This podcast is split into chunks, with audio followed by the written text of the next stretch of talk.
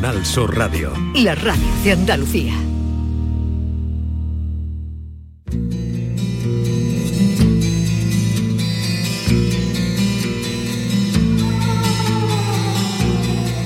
Esta es La mañana de Andalucía con Jesús Vigorra. Canal Sur Radio.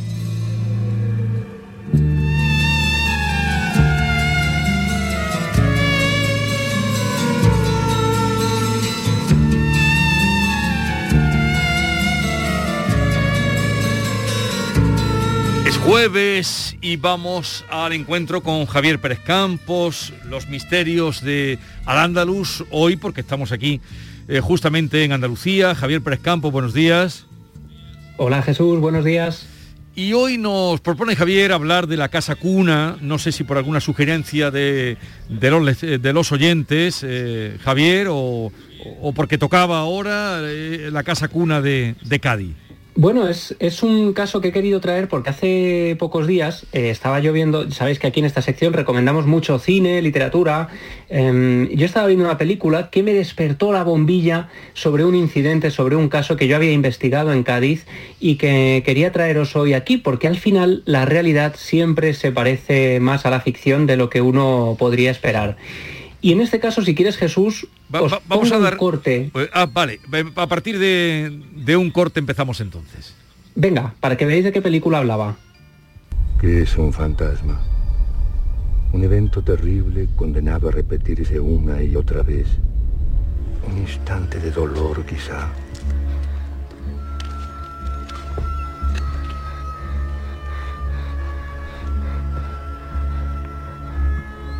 Algo muerto que parece por momentos vivo aún.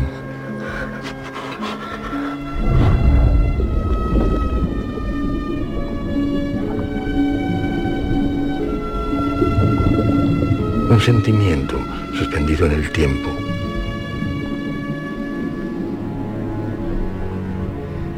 Como una fotografía borrosa.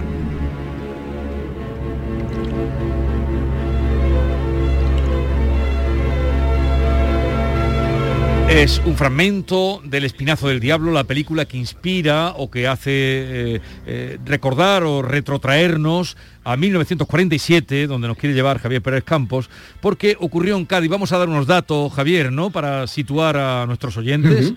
Ocurrió en Cádiz eh, cuando se arrasó el barrio de San Siberiano, que todo el mundo recuerda, bueno, todo el mundo recuerda haber oído hablar, ¿no? 1947, en Cádiz está muy presente, eh, sale en muchas conversaciones, sale en todas las crónicas, y fue en agosto, el 18 de agosto, cuando se produjo una detonación de manera accidental de un depósito de explosivos de la Armada. La nube de ese hongo pudo verse desde la bahía de Cádiz y hasta en algunos pueblos de Sevilla. El ruido de la explosión llegó a escucharse hasta Portugal y provocó más de 2.000 heridos y 150 víctimas mortales. Eh, entre ellas niños que se encontraban pues, jugando en la calle, gente que residía eh, en, aquel, en todo aquel barrio de San Severiano y la casa cuna, que es ahí donde nos quiere llevar Javier, la casa cuna. Efectivamente, y es que escuchábamos al gran Federico Lupi haciendo una, una, reflexión poética sobre qué es un fantasma. En ese fragmento del Espinazo del Diablo con música de Javier Navarrete a la dirección de Guillermo del Toro y que la película, eh, si la recordáis, quien la haya visto, habla de eh, un orfanato después de la guerra civil donde cayó un obús en plena ofensiva y el obús allí quedó donde murieron algunos niños en ese orfanato y allí aparece el fantasma de un niño. Pues muy similar es la historia de la Casa Cuna. Fijaos qué curioso, 1947, como tú decías, ese incidente que nadie olvida en Cádiz. Se han escrito ríos de tinta sobre el tema. Hay muchas hipótesis sobre qué sucedió aquella noche de verano, 18 de agosto, en que el cielo se convirtió en rojo sangre, rojo casi radiactivo, decían algunos. Hubo algunos temores sobre qué había sucedido allí. Se habló de todo, desde atentados, aunque nadie se atribuyó evidentemente la autoría, se habló de un accidente, se habló de, que no estaban bien conservadas aquellos eh, elementos de la guerra civil y de la Segunda Guerra Mundial, aquellas más de mil cargas explosivas que hicieron detonación esa noche del 18 de agosto y que hicieron que la ciudad quedara absolutamente incomunicada. No había ya líneas telefónicas, no había luz. Aquello dejó la ciudad sumida en un silencio absoluto y en un terror a que pudiera repetirse aquella explosión que en un primer momento nadie sabía de dónde procedía. Tenemos, gracias a documentos, a documentales que se han eh, hecho después, algunos cortes, entrevistas a testigos que eran niños en aquel momento, como por ejemplo Lucía, que tenía cinco años, y Rafael, que nos hacen imaginar cómo fue aquel ambiente. Vamos a escucharlo. Recuerdo que mi madre estaba sentada en un escalón y yo hinca de rodillas con las manos en, la falda de ella.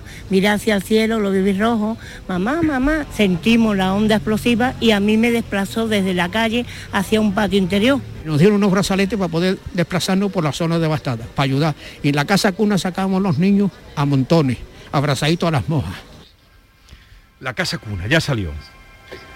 Ya ha apuntado Rafael, este testigo, un lugar que sería uno de los epicentros fundamentales porque evidentemente la casa cuna, un lugar de orfandad donde mueren multitud de niños, se convierte en escenario principal de la tragedia. Fijaos, la casa cuna era ya un lugar emblemático en Cádiz, llevaba operando desde 1621, hablamos de un edificio histórico, em, las monjas de la caridad cuidaban a los niños huérfanos, a los niños abandonados, madres que no podían cuidar de sus pequeños o niños que eran dejados a las puertas de este edificio, que se encontraba entre las calles Tolos Alatour y Brunete, y claro, cuando se produce la terrible explosión del polvorín, mueren en su interior, según los registros oficiales, aunque algunos historiadores dicen que fueron muchos más que no pudieron documentarse, pero las crónicas oficiales lo que nos dicen es más de 40 muertos en el interior de la casa cuna.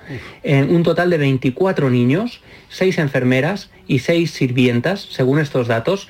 Y claro, eh, lo que decían algunos es que muchos cuerpos no pudieron recuperarse, quedaron bajo los escombros y sobre esto, sobre este incidente en particular, nos va a hablar Sor Juliana, que ella era una hermana de la caridad que estaba allí en 1947, era muy joven cuando se produce la explosión de este polvorín. Volvía de ver a los niños y estaba la superiora con otra hermana, con Sor Trinidad. Y estábamos las tres así y de repente, La sorternidad tuvo un poquito, pero la superiora murió de repente, se enseguida. Y entonces yo le hablaba, pero no podía hablar porque me cayó todo encima. Entonces me sacaron, me quitaron una piedra muy gorda que tenía, una piedra toda llena de arena, toda llena de tierra. Y, ay, qué dolor de mis niños ahí en la institución. Qué dolor de mis niños verlos ahí. No teníamos ropa. Ay, qué penita me daba a mí de ver mis niños. Claro, impresiona, ¿no, Jesús, escuchar las voces de, estas personas. Y más con las imágenes que tenemos, que también es un añadido, ¿no? lo que estamos viendo de, de los niños ahora, pero desde luego conmueve. Claro, claro. Imaginemos además, Jesús, ese lugar, bueno, muchas zonas de Cádiz quedan eh, reducidas a escombros, entre ellas esta mítica casa cuna con siglos de antigüedad que había dado ayuda a muchos niños huérfanos de la ciudad.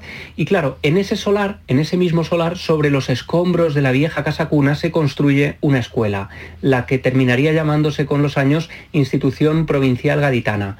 Em, empieza siendo un colegio para chicas que hace también la función de internado y es ahí, en ese ambiente, Fijaos qué curioso, ¿no? Un lugar que siempre había sido orfanato sigue teniendo también ciertas connotaciones vinculadas a lo infantil, al internado, a ese ambiente que se remonta un poco al pasado y es ahí donde muchas chicas, donde muchas internas, con las que yo pude hablar incluso después, eran ya mujeres mayores, hablaban de sonidos inexplicables, de la visión de sombras de niños por los pasillos e incluso a veces se despertaban con un sonido muy peculiar, un sonido que era imposible en aquel lugar.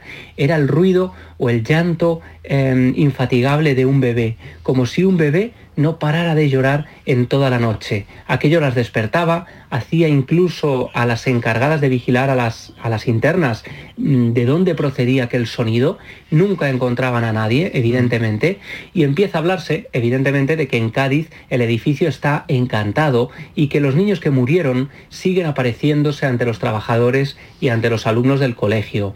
De hecho, eh, una de las imágenes que se repite con el paso de los años, y ahora os contaré más detalle, es la de varios niños que juegan en una habitación y que desaparecen literalmente como si fuera una proyección antigua que va perdiendo fuerza y que hace desvanecerse a estos niños, niños siempre famélicos, vestidos con ropas antiguas, delante de los testigos.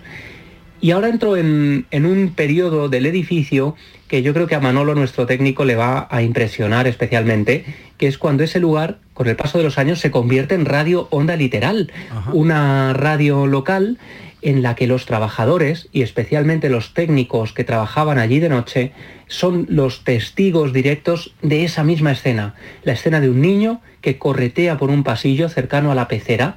Eh, la pecera es esa zona de cristal donde trabajan los técnicos con los sonidos, con las músicas. Y una noche, uno de los técnicos, una noche de horror, observa a un niño de pequeño tamaño, apenas aprecia eh, la cabeza y la coronilla bajo el cristal. Cuando se acerca, eh, sale de su pecera, de esa zona técnica, a buscarle, ya imagináis, Allí no hay niños, son las 2 de la mañana. Evidentemente es imposible que nadie se haya colado en ese lugar. Y uno de esos testigos, con quien yo pude además eh, hablar y le localicé hace unos años, fue Juan Andrés Gómez, que era entonces director de Onda Litoral, y él me contaba que en las cristaleras de entrada ve también la sombra como de alguien que pasa, pero que en este caso parece una monja, Fijaos qué curioso, una monja antigua con su cofia, ya las imaginamos, ¿no? Estas monjas de la caridad que trabajaron en la casa cuna. Aquellas antiguas que tenían. Claro, vimos fotos muy similares, por ejemplo, en la térmica, en Málaga, donde también se aparecían estas figuras em, que tenían que ver con la tragedia del lugar. Bueno, pues uno de los técnicos llega a intentar echar al niño, porque lo ve por el pasillo con absoluta nitidez, va fuera a decirle qué hace allí a esas horas y también se encuentra con la nada absoluta. Em, hablamos de visiones de niños, hablamos de esa monja con la cofia antigua, como las llevaban las monjas de la caridad en el 47, y fijaos, em, cuando el lugar había sido un colegio público, hay una de las alumnas a quienes también pudimos localizar en su momento, que era Eva María García, que decía que ellos ya conocían lo que había ocurrido allí en la casa cuna, sabían de la tragedia y sabían de las apariciones de niños. Ellos deciden, por tanto, hacer una ouija, hacer espiritismo en los cuartos de baño, eh, con una Biblia, con unas tijeras, y ella decía que en una de esas sesiones las puertas de los eh, aseos empezaron a abrirse y cerrarse solas, golpeándose, haciendo un ruido atronador, y además dice que mm, en más de una ocasión llegaron a escuchar llantos infantiles y llegaron a ver incluso desde lo alto, desde la planta de arriba, a través de la ventana, como contábamos la semana pasada, fijaos qué curioso, a veces se repiten arquetipos, ¿no? de visiones, desde lo alto, desde una parte de arriba, observan a varias monjas vestidas de época en el patio caminando y metiéndose en una de las zonas del colegio, cuando evidentemente allí era imposible que hubiera absolutamente nadie. Bueno, es el típico edificio por el que van pasando los años, van cambiando las funciones, hablábamos de colegio, de internado, hablábamos de radio, luego fueron unas oficinas del INEM, donde también se tienen testimonios de limpiadoras y de vigilantes de esas instalaciones que padecieron estos fenómenos inexplicables casi a diario, llegando incluso a cambiar los turnos pidiendo que por favor em, no querían hacer eh, las horas de la noche y una de ellas llega a decir que en un sótano del local escuchaban ruidos como de niños jugando y a la vez como una persona adulta que estaba como a su vez intentando que estos niños se calmaran, ¿no? Una mujer que hacía como si estuviera cuidando a estos pequeños. Y esta mujer va a correr a contárselo a todas sus compañeras y todas ellas se convierten en testigo de este coro, de este rosario de voces infantiles. Bueno. ¿Y qué queda ahora en ese, en ese edificio? Pues fijaos, yo cuando estuve allí mm, solo quedaba un solar deshabitado, esto fue hace unos años, em, nos contaban que era como, bueno, ya sabemos que en Cádiz además las casas eh, se agrupan unas junto a otras, el, hecho de que exista un solar vacío, sin ocupar, sin construir, es bastante peculiar. Y ayer hacía yo la, la experiencia en casa de buscar, porque yo imaginaba que ya se habría construido algo tantos años después yo de noche, hace pocas horas, porque me ha costado muy tarde, estaba buscando información sobre este lugar de manera obsesiva y me he encontrado con que el solar sigue vacío. Es un, es un solar abandonado em, donde parece que nadie quiere construir. No sé si algún oyente tendrá información. Hubo un proyecto de construir allí una ciudad de la justicia. Hoy alberga una pequeña instalación abandonada. Hay unas canchas de fútbol y de baloncesto y luego ese solar donde nadie ha construido todavía hoy y donde, por cierto, yo en su momento llegué a recoger también testimonios de los vecinos de esa zona que hablaban de aparición de unas luces que parecían estos fuegos fatuos que aparecen donde hay huesos y que de alguna manera dejaba abierta en el fondo la historia de que aquella, aquella tragedia del año 47 no se llegó a resolver y las tragedias sin resolver son siempre, en el fondo, historias de fantasmas historia de la Casa Cuna. Nuestro compañero, como bien aludías a él, que es de allí, Manolo Fernández, pues dice, estaba, mm, eh, nos comenta que él había oído eso y nunca le echó cuenta, sobre todo por su afición a la radio y su profesión, eh, esa historia que tú has contado de cuando estaba allí Onda Litoral, ¿no? En fin, las historias que le trae, ¿no? las historias no resueltas y se repite muchas de otras historias que has contado, sobre todo donde ha habido niños, donde ha visto, donde ha habido muertes violentas y, donde se mantiene esas apariciones. ¿no? no es la primera vez que algo similar, muy distinto el origen, indudablemente que es eh, lo que todo el mundo conoce, lo del polvorín de, San Severiano, pero sí eh, eh, lugares donde ha habido dolor y donde persiste ese fantasma. Evidentemente, además las historias de apariciones de niños son muy habituales. El niño, ya lo hemos contado alguna vez, es el, digamos, el retornado más temido a lo largo de la historia. En la antigua Roma incluso había ritos concretos, esto yo lo he podido hablar con historiadores especializados en la Roma antigua, para evitar que los niños fallecidos volvieran del más allá y se les enterraba, por ejemplo, en tinajas. Eh, tenemos esa zona de Baelo Claudia, precisamente muy cerca de Cádiz, em, donde se han encontrado hallazgos eh, funerarios de ritos extraños donde se intentaban anclar a los niños difuntos a la tierra de una manera muy especial para evitar su retorno y en el fondo es la clásica historia, el niño que no comprende la muerte y que incapaz de seguir allá hacia el otro lado, tal y como dicen los grandes mitos de la historia, se quedan anclados al lugar donde murieron. Pues ahí dejamos esta historia de la calle Cuna. Javier Prescampos, eh, gracias. Si quieren ustedes comunicar sugerencias, como siempre decimos, experiencias, algo de lo contado hoy, a través del 670 940 200 nos pueden dejar su mensaje o también a través de el Twitter de Javier, que es arroba Javi Pérez Campos. Un saludo Javier, ya nos vemos después de Semana Santa, ¿eh? Que tengáis buenas vacaciones, amigos. Igualmente, un abrazo. un abrazo. Adiós. Todo el deporte de Andalucía lo tienes en El Pelotazo de Canal Sur Radio. La información de nuestros equipos, las voces de los deportistas y los protagonistas de la noticia. Tu cita deportiva de las noches está en El Pelotazo, de lunes a jueves a las 11 de la noche, con Antonio Caamaño. Quédate en Canal Sur Radio, la radio de Andalucía.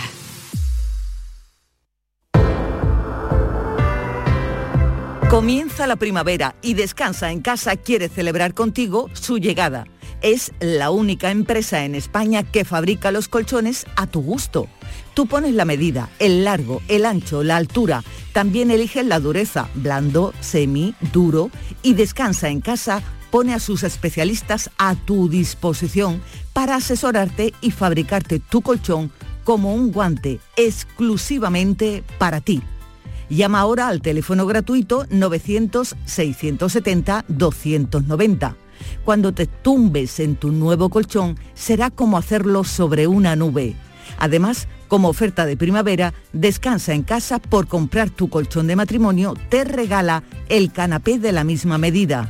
¿A qué esperas? Corre, llama al teléfono gratuito 900-670-290 y recibirás junto con tu nuevo colchón un canapé abatible de gran capacidad con una alta resistencia gracias a su estructura interna fabricada en acero y refuerzo central de seguridad fabricado en madera en varios colores a elegir, tapa tapizada en tejido 3D y 100% transpirable. Una oportunidad única para cambiar de colchón y hacerte con tu nuevo canapé de alta capacidad para guardar tu ropa de invierno y tener todo ordenadito y muy a mano. ¿A qué esperas? Llama al teléfono gratuito 900-670-290 y si eres una de las 50 primeras llamadas, Descansa en casa también te regala dos colchones individuales para ti o para quien tú quieras y todas las almohadas. Recuerda, la primavera la sangre altera. Haz tu cambio de estación utilizando tu nuevo canapé y descansando sobre una nube en tus nuevos colchones. Llama, llama al teléfono gratuito 900 670 290.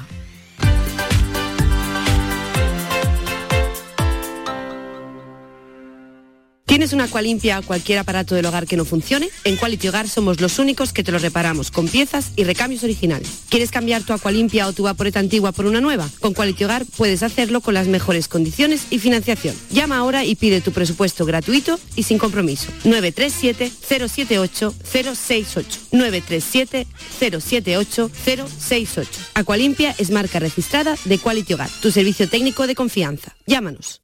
La vida es como un libro y cada capítulo es una nueva oportunidad de empezar de cero y vivir algo que nunca hubieras imaginado. Sea cual sea tu próximo capítulo, lo importante es que lo hagas realidad. Porque dentro de una vida y muchas vidas, ahora en Cofidis te ofrecemos un nuevo préstamo personal de hasta 60.000 euros. Entra en cofidis.es y cuenta con nosotros. ¿Por qué Agua Sierra Cazorla es única? El equilibrio de su manantial es único, el más ligero en sodio, la idónea para la tensión arterial más rica en magnesio, calcio y bicarbonato. Y ahora agua Sierra Cazorla con los refrescos saludables de verdad, sin azúcar y sin gas, más naranja y limón. Agua Sierra Cazorla, la única en calidad certificada. En cofidis.es puedes solicitar cómodamente hasta 60.000 euros, 100% online y sin cambiar de banco. Cofidis, cuenta con nosotros. Canal Sur Sevilla. ¿Entidades? Hay muchas, pero que ofrezcan todo lo que necesitas para optimizar tus inversiones, muy pocas. En Caja Rural del Sur tendrás un trato personalizado, un asesoramiento integral financiero y patrimonial y una amplia gama de productos. No dudes en acercarte a nuestras oficinas. Te informaremos sobre todo lo que te interesa. Te sobran razones para venir a Caja Rural del Sur, porque lo primero eres tú. Caja Rural del Sur. Formamos parte de ti. Ibéricos Benito. Nobleza y prestigio en la creación de jamones del mejor cerdo ibérico criado en libertad. Tres generaciones de experiencia, técnica, arte y cuidado esmerado. Compromiso con la máxima calidad para deleite del comensal más exigente. Ibéricos Benito. Armonía de sabores. Un placer que debes experimentar. Dehesa a la Adelfa. Jamones y embutidos ibéricos de bellota. Carnes de ternera, cerdo y pollo de primera calidad. Contamos con una gran variedad en quesos nacionales e internacionales. Descubre los verdaderos tesoros de nuestra gastronomía en calle Esperanza de Triana número 50. Dehesa a la Adelfa. La calidad del ibérico en tu mesa. A ver cuántas preguntas aciertas. Día Mundial del Agua. 22 de marzo. Día Mundial de la Tierra. 22 de abril. Terminación del año en el que estamos. 2022. Formas de salvar el planeta. 22. Aún estás a tiempo. Acuariosevilla.es ¡Viva el Rasque Diem! ¿El Rasque Diem? Querrás decir el Carpe Diem. Eso era antes. Ahora lo que se lleva es el Rasque Diem. Así que Rasque Diem Rascas de la 11. Desde solo 50 céntimos, vive el momento al máximo y gana hasta un billón de euros al instante. Rasque Diem. Rasca el momento. A todos los que jugáis a la 11, bien jugado. Juega responsablemente y solo si eres mayor de edad. Esta es La Mañana de Andalucía con Jesús Vigorra. Canal Sur Radio. El mundo ha cambiado y está cambiando y sigue evolucionando. Y mm, vamos a escuchar, para, antes de presentar a nuestra siguiente invitada, un canal de internet, Tista Yami, que es un blog de cocina que tiene un exitazo tremendo y tal es que tenemos un libro fantástico con ese mismo título, Ticta Yami, de Patri Tena, que ha venido a vernos y el libro a esta hora de la mañana, a esta hora de la mañana lo abre uno cuando lleva aquí desde tan temprano y dan casi ganas de morderle. Eh, Patri Tena, buenos días. Muy buenas. ¿Qué tal estás? Muy bien, encantada de estar Hola, aquí. Patri, ¿No ¿qué te tal? parece que abre uno aquí por el, el sushi sandwich? Hombre, eh, está muy rico. No, eh, la hemos felicitado porque yo no sabía que las fotos eran tuyas con lo difícil que es fotografiar comida. Me parece dificilísimo porque tú intentas hacer una foto, una receta en tu casa y te sale fatal la foto eh, y no sabía que eran tuyas las fotos. Te felicito, son muy bonitas. Pero vamos a comenzar. eh, tenemos este libro sobre la mesa con 80 recetas de todo tipo, hasta de pipas, eh, Tijuana, eh, hasta queso fresco. Pero para que ustedes sepan, oigan eh, lo que hace nuestra invitada en su canal. Bienvenidos a un vídeo más de Tic Tac. Hoy os traigo una receta básica en tu recetario. Un bizcocho de yogur saludable, sin azúcar ni harinas refinadas, pero tierno y tan húmedo que queda así de jugoso.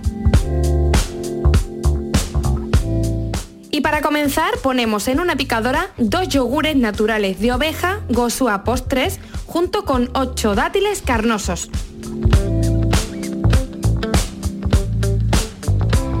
Ahí lo muestra, lo explica, lo cuenta muy bien, es una buena comunicadora, lleva ocho años como creadora de contenido como Ticta Yami, el premio de blogueros cocineros y sus más de 500.000 seguidores hacen de Patri, eh, de Patri Tena, una de las bloggers de cocina del momento más seguidas. ¿Y, y cómo empezó todo? Pues mira, empezó un poco por casualidad, la verdad. Esto no era nada planeado, pero un día nos animamos a hacer una videoreceta porque a mí me chiflaba la cocina y a mi chico también le gusta mucho pues el tema de la fotografía, de vídeo, de edición. Y como que nos juntamos los dos ese día y dijimos, venga, vamos a grabar una receta. Un domingo estábamos aburridos en casa. Hicimos una receta que yo ya había hecho antes en casa con amigos, que era el pollo con doritos. Mi famoso pollo con doritos ya, porque ahí empezó todo y la subimos a un Facebook sin nombre y sin ni siquiera una foto de perfil, solo el vídeo. Y a la mañana siguiente había tenido millones de, reproducciones. Así que eso significó que, que teníamos que continuar y hasta ahora, fíjate. O sea, el pollo con doritos, del pollo con doritos hasta aquí, hasta este libro, Eso es. eh, Ticta Yami. Pero mm, dices que la cocina te gustaba. Me ha chiflado siempre. Pero tú estudiaste otra cosa, ¿no? Sí. Eh, Ujú. Educación, Educación, social, sí, esto era mi hobby. Y, y tu vida estaba, y- pero viste aquí que había eh, posibilidades como para buscarte la vida, porque con los seguidores que tienes y haces todos los días o, con qué periodicidad eh, apareces o haces un blog de o añades una receta. Pues cada día. Intento subir cada día una receta. De hecho, ayer subí dos recetas. Subí un risotto eh, riquísimo para comer y luego de merienda eh, subí unos, unos donuts saludables eh, que se hacen en cinco minutos en microondas. Así que fíjate. Entonces, igual una- mínimo una receta al día. Igual que antes tenías un lugar para, mm, eh, para estudiar, un escritorio, ahora tienes tu, tu- tu taller, ¿no? Sí. de, de cocina. Mm, Pero inventas también, creas. Sí, sí, sí, sí. Todas las recetas son mías, auténticas y siempre intento ponerles eh, mi toque especial a todas. Eh, ¿Qué está pasando con la cocina, con las redes sociales y con la gente joven? Porque desde luego la gente joven cada vez cocina menos, es verdad, que, parece que, que- que- que es muy complicado atraer a la gente joven a la cocina porque le parece un trabajo esclavo. Sin embargo. Hay muchísima gente joven que está eh, subiendo recetas a las redes, Sí. algunas como tú, con muchísimo éxito. ¿Qué está pasando ahí? Pues está pasando que no tenemos tiempo, que en realidad a todo el mundo nos gusta cocinar y disfrutamos mucho de la cocina, pero no tenemos tiempo a dedicarle a, bueno, a la cocina de siempre, de guiso, de chup chup, ¿no? La cocina lenta. Entonces, es la nueva generación de recetas muy rápidas, saludables, porque el estilo de vida también cambia, somos más conscientes de que nos tenemos que cuidar. Menos chorizos, morcillas y guisos. Bueno, eh, eso también, ¿eh? Eso también. Pero pero- dosificado. Claro, pero sí que es verdad que a lo mejor en vez de comernos un potaje o algo así, pues nos comemos los garbanzos pues de forma de hummus o en una ensalada o en un falafel, eh, incorporado de otra manera diferente, quizás más rápido, pero que no deja de ser saludable. Y, y esto cómo repercute? Porque mucha gente que esté, esté escuchando, eh, tu misma familia, cuando tú dejaste tu carrerita y te dedicaste a esto, eh, se extrañaría. Esto, si tienes seguidores, eh, te reporta beneficios. Sí, bueno, con el tiempo, yo para mí eso no- nunca fue un objetivo porque no sabía En ningún momento sabía que, que esto iba, a po- iba a llegar a convertirse en mi profesión, pero a día de hoy sí, sí se puede vivir de ello. mm, las marcas están ahí, al final tenemos mucha gente detrás y bueno, se fijan en nosotros para, para que demos a conocer su, su Pero llega a través de la publicidad que, a- que Sí, aparece. a través de la publicidad. A través de la publicidad, la manera de que obtengas ingresos. Claro.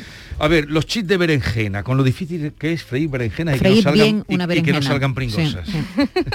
Bueno, pues aquí tiramos mucho de, de horno y de la mm, ahora tan famosa freidora de aire.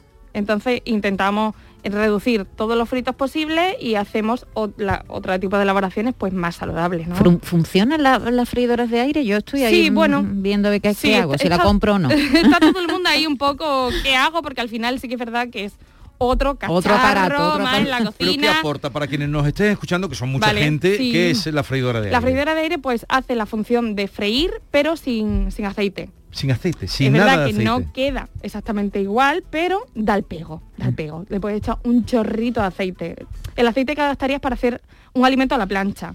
Pues eso es el- lo, que, lo que nos consigue la freidora de aire. Pero se fríen patatas y todo. ¿eh? No, estoy viendo aquí Sí, estos sí, sí. boniatos Todo. también, los chips de boniatos estarán fritos con, con, eh, esta freidora de aire. ¿no? Bueno, sí, pero siempre procuro poner la alter- alternativa, por Sí. ejemplo, al horno, porque to- no todo el mundo tiene una freidora de aire en casa, entonces se puede hacer exactamente igual, pero en el horno. Y confiesas aquí todo en tu, porque tú pones la fotografía del plato y la receta con todo ingredientes y todo paso a paso.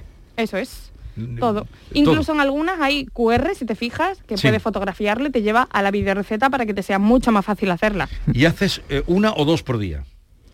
Eh, sí, bueno, el libro me, el libro ha sido. Te, te ha llevado trabajo. me ha llevado mm, unos tres meses intensos. El libro, pero. Por cierto, vamos a decir que el libro está publicado en Oberon, que es una editorial importante del grupo Anaya, es Sí, eh, Oberon. es. Y, y las fotografías son excelentes, que era lo que hacía referencia Maite. Mm. Pero mm, dices que te gustaba la cocina. Eh, ahora que estás creando, pero ¿cómo mm, hacías, eh, no sé, de dónde viene tu fuente? ¿Has estudiado luego cocina o, es todo intuición y autodidacta? Pues nada, no- he de reconocer que no he hecho nada de cocina, ningún, ni siquiera un curso, pero sí que es verdad que yo siempre digo que cuando se trabaja a gusto y, haces las cosas que te gustan como te gustan, todo fluye y al final la, la imaginación y la inspiración te llega cada día. Porque fíjate que a mí todo el mundo me pregunta que cómo me organizo, porque subir toda un día cada receta es, bueno, pues hay que planificarlo, ¿no? Y hay que saber qué día vas a hacer. Pues no, yo no funciona así, yo me levanto un día y en función de lo que me apetezca, eh, cocino eso. Ayer, Es por que, ejemplo... claro, hay que, hay que, ay, perdona, ayer Sí, sí. que No, ayer, por ejemplo, eh, jamás había ido yo unos donuts de stracciatella. Pues se me ocurrió y me fui a la cocina corriendo, súper inspirada, con muchísimas ganas, a hacer unos donuts de stracciatella. Pero de- debes tener, tu cocina debe de haber muchísimas cosas, porque si te ocurre un donut de starchatela y tienes ingredientes o material, tienes muchas cosas. Sí, sí. ¿Y vas Sí. al mercado? Sí, procuré al mercado. A ¿Te tiendas de- inspira el mercado? Bueno, muchísimo, muchísimo. Pero sí que es verdad que trabajo con muchos básicos de despensa, que eso al final ayuda. Y procuro siempre también eh, emplear ingredientes que todo el mundo tengamos en casa o que no sea una locura encontrarlos. Patricia, ¿has visto alguna vez con las manos en la masa el programa de televisión? Ay, pues no. ¿Qué me dices? Es muy joven. Bueno, pero que lo busque en internet. Mira, te, te voy a contar una historia de abuelita. De abuelita, de abuelita. Ese era un programa de, de nuestra juventud que tuvo Ajá, muchísimo ajá. éxito. Mira. el primero quizá de cocina. Claro, que- mira, Mm. el primer programa de cocina que tuvo un éxito alucinante, porque además lo que hacía era, eh, tampoco era una cocinera profesional, era Elena Santonja, una mujer con una personalidad arrolladora, maravillosa, divertida. Entonces hacía un programa de cocina e invitaba a famosos. Y entonces entre los dos era como una especie de entrevista con, con receta. Y esta es la sintonía cantada Ajá. por Vainica Doble. Mira, mira qué bonita. Tampoco le suena Benica Doble. No. Escrita por eh, Joaquín Sabina, la letra de Joaquín Sabina. Mira. Niña, no quiero platos finos. Vengo del trabajo y no me apetece pato chino. A ver si me alineas un gazpacho con su ajo y su pepino. Y ya está.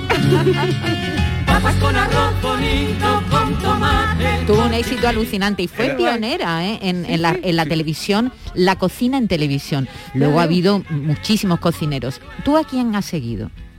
Digo en la televisión, porque es verdad que la cocina y la televisión se han llevado muy bien. Sí. Ha habido grandes progra- programas de cocina. Sí, sí, sí, sí. Bueno, pues en mi casa siempre se ha visto pues, lo típico, arguillano, Arguiñano. ¿no? Sí, sí, sí. sí, Arguiñano sí, le sí. dio otra, Sí, otro- sí, otra sí. vuelta a la sí, cocina sí, en sí, sí, pero quizás yo soy de otra generación ya que me tiro más A internet. por, por ¿no? las redes sociales, sí, por, por otros compañeros y compañeras. ¿Y, y gente de tu edad eh, sabe cocinar? Sí, gente de mi edad, sí, sí, sí, sí, sí. Sí que es verdad que yo en mi círculo siempre he tenido la iniciativa de ser yo la cocinita o de preparar el pastel para los cumpleaños o llevar eh, mm, lo que sea para un picoteo o un picnic, pero lo de mi- la gente de mi alrededor, sí, sí, sí. A ver, aparece aquí, voy repasando, eh, está todo extraordinario, pinta bien, quesadillas de brócoli y mucho más. ¿Esto cómo se te ocurrió meter aquí en una especie de, de- de- de pastel de, de- de brócoli? Parece el, el pastelón cordobés. bueno, pues es mucho más sencillo de lo que crees. Son dos tortillas de estas de tipo de maíz o de trigo con las que hacemos los burritos. Sí. Pero es, bueno, una reinventación, una, eh, ¿cómo se dice? Reinvención. Reinvención mexicana, ¿no? Las quesadillas es un plato típico mexicano, pero aquí le doy mi toque. Con las dos tortillas, pues las rellenas de lo que quieras. Yo le he puesto brócoli, pero el mucho más es porque al final le puedes poner todo lo que tú quieras o tengas más a mano en la, en la nevera, que tienes unas sobras de la mediodía, méteselas, eh, que tienes un poco de queso, ponle un poco de tomate, que todo le va a ir bien. Eh, ¿Cuál es la receta que ha tenido más éxito, que, que has subido a tus canales? Pues... eh, Además del pollo con dorito, que ya sabemos Sí, bueno, que, fue- te la- que te lanzó. Sí, pues, exactamente, fue la pionera. Pues la pizza nube, que es también muy curiosa, que fue otro día. ¿Con que- pan nube con- se hace o cómo? Pues se hace con clara de huevo, montando la clara de huevo, un poquito de gotitas de limón y sal para darle un poquito de estabilidad a la clara de huevo y luego haces un nidito en la bandeja del horno como si fueras a hacer una paulova, muy parecido. Y luego le pones tu salsa de tomate y los toppings que más te gusten de la pizza. Te la llevas al horno y queda pues una pizza así, que no es una pizza, pero bueno, o sea, la pizza es original, es así como muy, muy tierna y bueno, con textura nube. Oye, ¿y de algún restaurante se han puesto en contacto contigo para, no sé, para mm, pedirte de información o para mm, utilizar tus platos o algo? Pues no, no, no, la No, verdad que no. Porque no. te ve mucha gente, claro. Sí, sí, sí, pero yo el nivel tan profesional de, de un restaurante... Y pasar a la posibilidad de tener un restaurante tampoco te pasa por la cabeza. Bueno, ahora mismo de momento no, no se me ha ocurrido nunca eso. Soy más de- del otro lado, ¿no? De ir a visitarlos y a, a disfrutarlos. Y a ver, ¿cómo lo haces para la grabación? Cuéntanos cómo, porque eso también tiene, tiene Sí, que salir bien. Tienes un tríngulis, tienes un tríngulis. ¿Cómo hace la iluminación? ¿Cómo, cómo, cómo te lo montas? Pues mira, la iluminación natural. Para mí no hay iluminación mejor que la natural y más viviendo en Sevilla con la luz que tenemos. Sí. Pero mm, sí que es verdad que antes vivía en un piso muy chiquitito y tenía que desmontar toda la casa para hacer las grabaciones en el salón, porque era el sitio donde tenía más espacio y más luz. Sí. Tenía que apartar el sofá, la mesa y ahí montar mi tinglao para hacer los vídeos. Sí. Y imagínate cómo se ponía todo todos los días. Pero afortunadamente ahora me he mudado, estoy en una casa más grande y he hecho la cocina pues acorde a, mi, a mis A lo que necesidades ya. Sí. ¿Pero es una cámara fija o hay alguien No, que te el graba? móvil.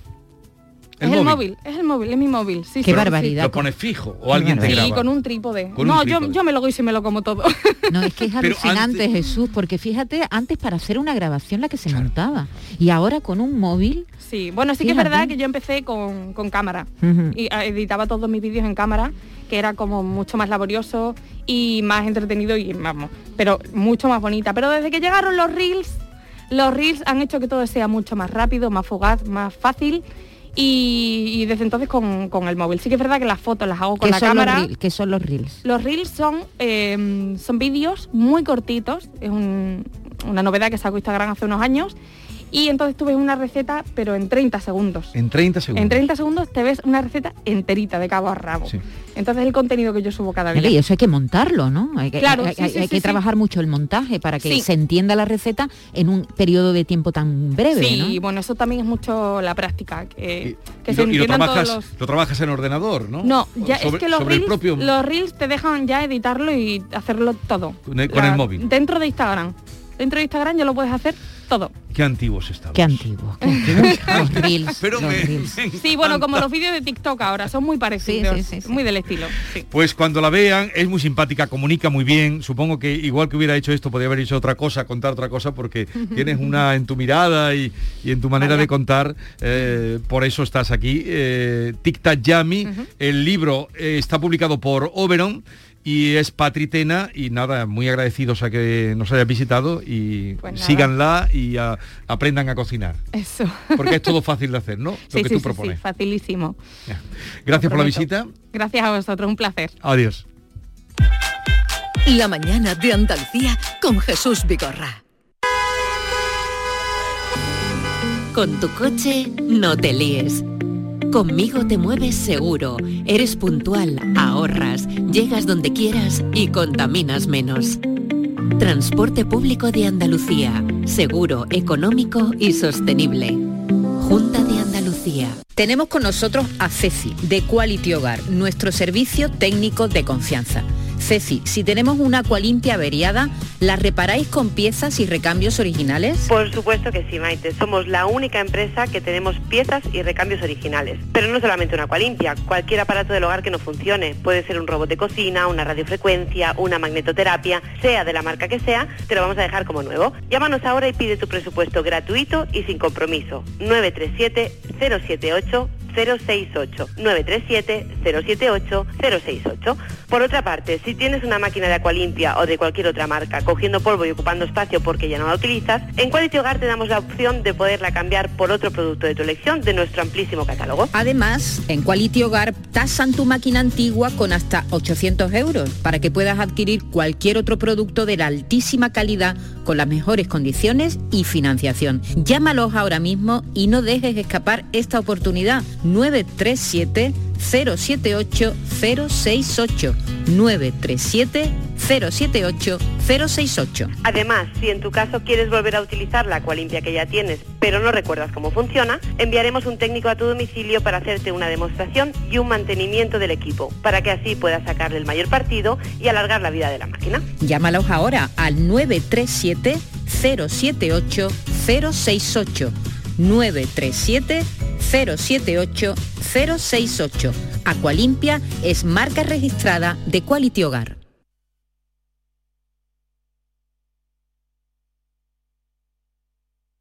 Canal Sur Radio, Sevilla. ¿Conoces Herrajes de Andalucía? Somos una ferretería especializada con una gran variedad en herrajes de construcción, accesorios para muebles y puertas, cerrajería y la línea más competitiva en electrodomésticos. Visítanos en Avenida de la Industria 17, Polígono Carretera Amarilla, frente al Centro Comercial Los Arcos o en www.herrajesandalucía.com. Tu ferretería especializada. Chano, no veas qué miedo cada vez que me llega la factura de la luz. ¡Tequilla! Con Hogar Solar ahorras tanto que eso ya no da yuyu. ¿Hogar Solar? ¡Claro! No como mi cuñado Alfonso que riega todos los días una lámpara creyendo que le va a crecer una planta fotovoltaica. Anda, apunta 955 31 80 80. Hogar Solar, la luz que te ayuda a ahorrar. No hay bar que por bien no venga. Y tampoco hay bar sin cubertería, útiles y electrodomésticos de cocina. En Plástico Sur tenemos un nuevo canal de venta para el profesional hostelero. Pregúntanos por nuestro catálogo a precios de ahorro. Nuestro mejor negocio es que nuestros clientes encuentren todo al mejor precio. Nos encontramos en Sevilla, en el Polígono Los Girasoles o en www.plásticosur.com. Plástico Sur, la mayor superficie para empresas y autónomos en Sevilla. Sabemos que dos años son muchos años sin Semana Santa. Por eso, en Lago, queremos que vayas calentando motores a partir del 4 de abril con nuestra exposición de carteles oficiales de la Semana Grande. Ah, y eso no es todo. Trae tu ticket de compra superior a 15 euros y llévate un nazareno impreso en 3D para montar en casa la auténtica carrera oficial. Más info en lago.es. Cuando no encuentras aparcamiento. Cuando los parkings están completos. Cuando el último hueco te lo quita el de delante. La saeta es un lamento. En Semana Santa, no lamentes haber cogido el coche. Elige Tusam. Tusam, Ayuntamiento de Sevilla. ¿Puedes imaginar ver a tu artista favorito tan cerca en concierto? Solo en Concert Music Festival puedes hacer que esto ocurra. Andrés Calamaro en concierto en Concert Music Festival el 29 de julio. Entradas a la venta en Ticketmaster. Vive una experiencia única. Andrés Calamaro en Concert Music Festival, Chiclana de la Frontera, 29 de julio. Patrocina Finetwork. Patrocinador principal Lenovo. Esta es La mañana de Andalucía con Jesús Vigorra. Canal Sur Radio. Quiero pero no demasiado. Este sentimiento nunca fue del todo nuestro. Te di todo mi amor pero solo he prestado. El paso del tiempo no hizo más que alejarme en cada noche a tu lado. Me la paso contando las horas. Salgo arando cuando me quedo sola y por la vida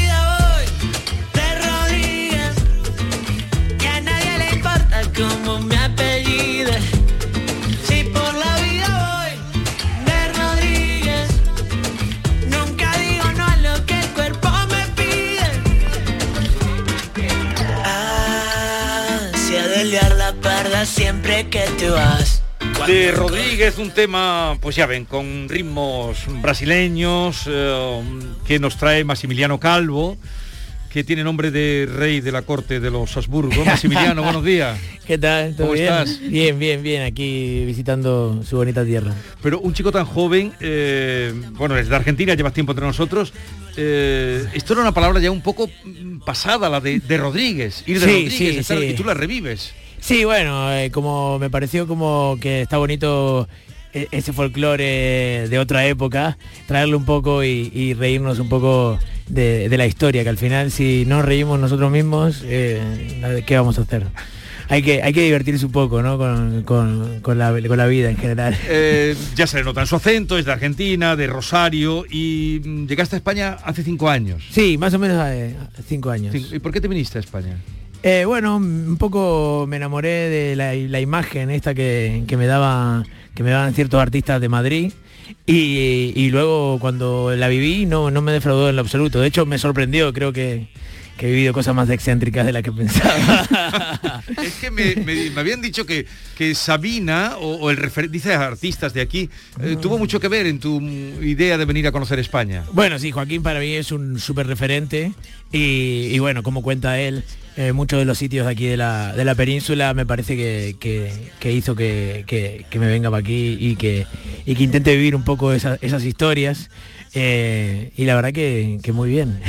Hombre, y también, y también en estos años ha grabado, ha- ha tenido contacto con los Morentes, ha grabado con Soleá. Sí. Eh, ha grabado con María Jiménez. Con Eh, María Jiménez hiciste lío, ¿no? Era El lío, El el lío. lío, sí, el Yo lío. recuerdo esa canción. El lío. Mu- Muy, muy nosotros dos, en verdad. Con una diferencia enorme de, de edad y Sí, de- pero no de espíritu. No, no, totalmente. Acabas de grabar con Antonio Carmona. Sí, que sale el 6 de mayo con un tema que tenemos Antonio y yo, que bueno, los voy a invitar a, a todas y a todos. No a todo, no a todos los argentinos les va tan bien como a ti en España. Creo que no todos los argentinos tienen tanto contacto con el flamenco, ¿no? Que sin hacer flamenco. Claro, porque tú, ¿qué, qué te pasa a ti con el flamenco? Bueno, un poco cuando yo llegué aquí eh, quería eh, explorar nuevas culturas y entonces al final creo que un poco de, de la tierra, ¿no? Del folclore de aquí era lo que me llamaba más la atención, porque al final si no es como estar viviendo un poco tu propia, ¿no? Eh, si no, Cociéndote en tu salsa. Claro, al final la, la idea es como investigar e intentar relacionarse con cosas que, que no conoce y que, y que justamente para eso viene, viaja uno, ¿no? Sí, Para- sí. Mejor, mejor ser un viajante que, que un turista. o un viajero. Pero em, el mundo del flamenco lo conoces aquí eh, cuando llegas a España o ya tenías alguna eh, apreciación antes de venir allí en Argentina. Sí, bueno, mi abuelo era muy fanático de Bambino y entonces también, bueno, de Morente. Eh, y entonces también tenía como una cosa ahí que, que- que yo escuchaba y vivía. Y además una cosa que también el tango, como es tan visceral y, tiene esta cosa de sangre, eh, también tiene algo muy, muy de flamenco. Creo que la música de raíz de todos los, sitios tiene algo muy, muy de, ese lugar. Así que creo que por ahí estaba relacionado. Este sentimiento nunca fue del todo nuestro. Te todo mi amor, pero solo he prestado. El paso del tiempo no hizo más que alejarme en cada noche a tu lado. Me la paso contando las horas. Salgo arando cuando me quedo sola y por la vida voy de rodillas. Por la vida voy de Rodríguez. ¿Y, y vas por la vida así? Bueno, eh, Bueno. Un, un poco sí, un poco no. Hay, hay- hay un poco de hay un poco de poetizar en ciertos aspectos, pero bastante, ¿eh? Tampoco, tampoco, o sea, al final creo que, que no sé si es de Rodríguez, pero sí un, un espíritu hedonista. ¿Has conocido a Sabina? Eh, una vez, pero no, no sé, cómo- fue un poco muy Joaquín, porque yo estaba eh, después de un concierto de él en, una, en un post y él se acerca, ¿no? Y al final es como, como para mí era inmenso, ¿no? Ahí caminando. Y me largué a llorar, como cual fanática de... de ¿Lloraste? Sí, ¿Te pusiste a llorar? me, me- me puse a llorar, así, me puse a llorar. Y pasó, dijo, y me, me tocó el hombre y me dijo, ya pasará, chaval. Eso fue toda mi relación con él. Esa fue toda mi relación con él. que pensaba que estaba es muy- llorando. es muy él, muy ¿no? él. Los artistas son así. Sí, ¿no? a lo mejor pensaba que te habían dejado la novia. ¿vale? Claro, claro, bueno, sí. Desde luego que no se hizo cargo del asunto. Eso, eso, eso está clarísimo. Pero los artistas son así. Una vez lo oí contar, él hace, concede pocas entrevistas y Sí, sí. todo eso, él es muy Sabina, como tú dices. Sí. Pero una vez contaba que había tocado eh, en Argentina y eh, iban al aeropuerto y los perseguía un coche pitando, pitando, pitando. Y venga a pitar el coche, total, que ya no sería él, vamos a parar a ver este señor que quiere. Entonces se bajó el señor del coche con dos mm, pequeños niños y le dijo, eh, este Joaquín y esta Sabina.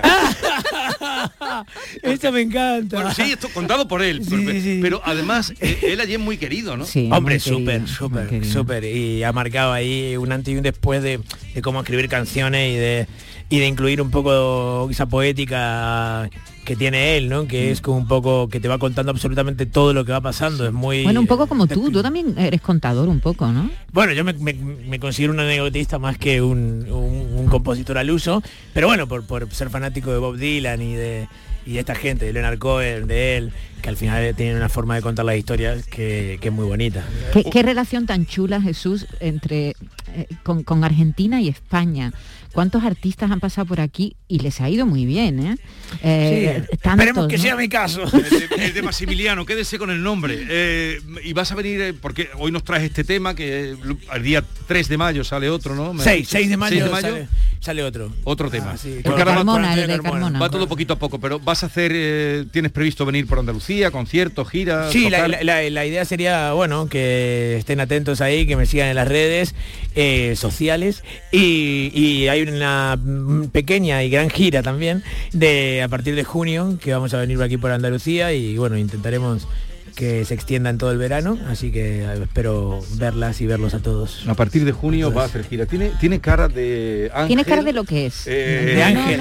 Sí, Tiene pero con ese, ángel, con ese pelo rizado, pero de- un no, ángel caído. sí, eh, un ángel caído. Eh, me, me encanta, ¿eh? me Hay- gusta. En, en, Ya venir eh, más seguido. En, en Madrid, en el en el retiro, eh, hay allí una. Sí, sí, me encanta. El ángel caído. Sí, sí, sí, eh, la fuente del ángel caído. ¿Qué es lo que más te gusta de, de España? Eh, la cantidad de, de culturas distintas que hay en la península, yo creo que vas a cualquier sitio y que tiene su idiosincrasia, su folclore, su gente, su- sus cosas y me gusta conocerlas a, a pleno cada una de, Pues de tienes, tienes- que ir a Jerez, ¿eh? a Barrio Santiago, a Barrio San Sí, Miguel. toqué en. Jerez, toqué en Damajuana, en Ah, Damajuana. qué chulo. No, no, lo, conoce todo. Todo, todo. Eh, si quieren verlo, además, esta tarde estará, ya no tenemos tiempo porque tenemos que despedirnos, pero cuando vayas a venir por aquí a tocar, pues Se te vienes y no- te vienes a vernos. Vale, perfecto. Eh, eh, vas al programa de Juan y Medio, ¿no? Sí, esta tarde a las, a las 6 creo que. ¿Y conoces a Juan y Medio? No, no eh, lo, lo único que sé es porque puse Juan y medio en Google y, y me salían cosas como republicanas. Eso es lo que sé. Eso es lo único que sé. Bueno, así es Maximiliano Calvo. Oye, feliz estancia en Andalucía. Ole. Y hasta, hasta la vuelta, hasta que vengas por aquí otra vez. Venga. Y a todos ustedes, cuídense, no se pongan malos, que no está la cosa para ir a urgencias. Háganme caso.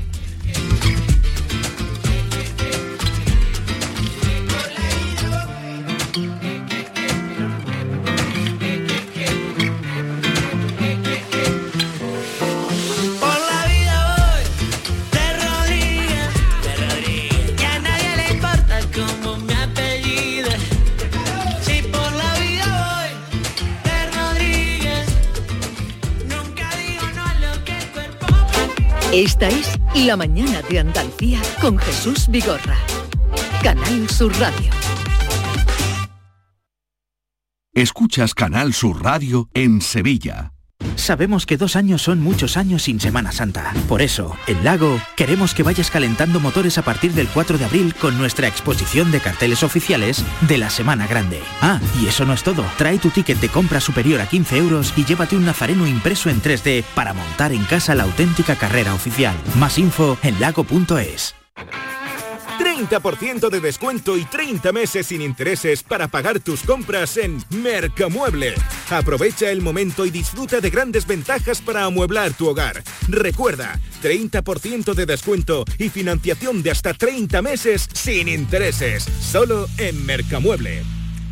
En HLA Santa Isabel cuidamos de los más pequeños de la casa en nuestra nueva área de pediatría HLA Kids. Modernas instalaciones pensadas para mejorar la experiencia de los niños. Profesionales de referencia. Consultas externas. Hospitalización y urgencias las 24 horas. Calle Luis Montoto 100. Citas al 954-919-015. HLA Santa Isabel cuida de ti. Plaza de Toros de Sevilla, Empresa Pajés. Ya están aquí las tardes de toros en la maestranza y es el momento de conseguir tu entrada. Los mejores toros y toreros están en los carteles de Sevilla y no puedes perdértelo.